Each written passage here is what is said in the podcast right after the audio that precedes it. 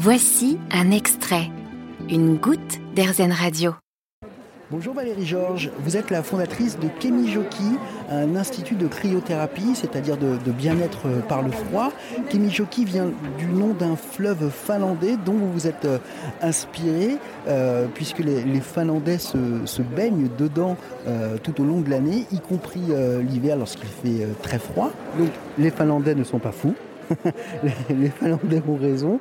le froid fait, fait, fait, vraiment du bien à l'intérieur comme à l'extérieur, j'ai envie de demander Alors, euh, on va dire plutôt même à l'intérieur. Ce qu'il faut comprendre, c'est que c'est pas le froid qui vient agir directement, localement sur une tendinite, par exemple, mais c'est le froid qui va venir stimuler les récepteurs du corps, qui va envoyer un message au cerveau dans une zone particulière qui s'appelle l'axe hypothalamus-hypophysaire. Et cette zone va déclencher des réactions physiologiques. Et c'est ces réactions physiologiques qui vont nous permettre d'obtenir ces multiples effets sur le corps. C'est un peu comme la bombe qu'on voit lors des matchs de football, par exemple, après les coups, la bombe très très froide.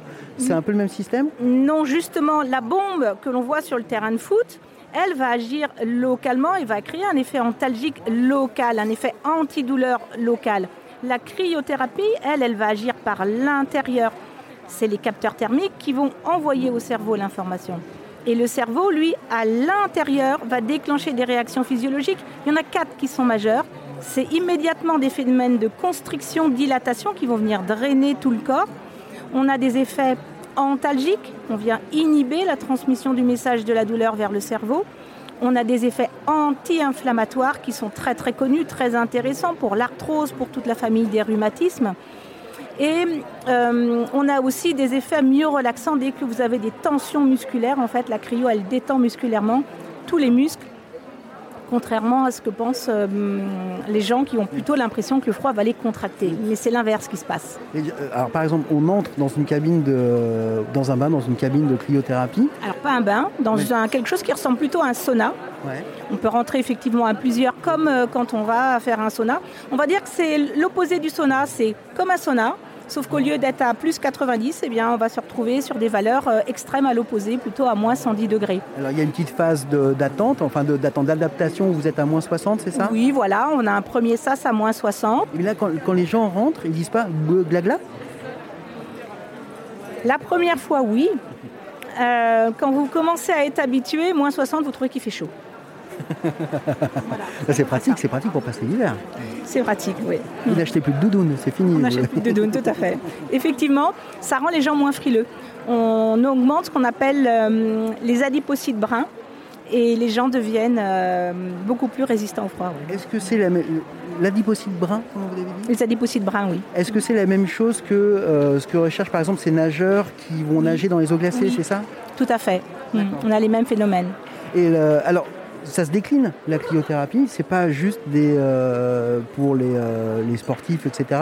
Euh, il y a aussi, la, je l'ai vu sur votre site tout à l'heure, et puis là j'ai essayé de rechercher la cryodermologie. Là, merci. bon, donc pour la douleur, la, douleur. en fait, il y a plein de champs possibles à pas explorer puisque vous les connaissez déjà. Mais il y a plein de champs d'application. Alors oui, il y a plein de champs d'application. Alors déjà, il faut sortir de l'idée que la cryothérapie, c'est pour les sportifs. 80% des gens qui passent la porte chez nous, c'est monsieur et madame tout le monde, majoritairement avec des douleurs. Donc ça, c'est la première chose.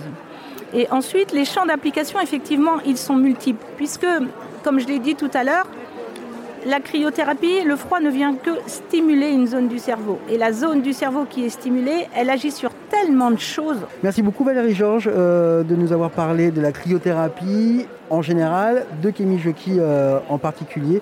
Donc on a bien compris que c'est une euh, méthode bah, pour se sentir mieux. Et adieu par cas, doudoune et autres manteaux très chauds. Si on veut aussi, oui. Merci beaucoup Valérie Georges. Merci à vous. Vous avez aimé ce podcast Erzen Vous allez adorer Erzen Radio en direct. Pour nous écouter, téléchargez l'appli Erzen ou rendez-vous sur erzen.fr.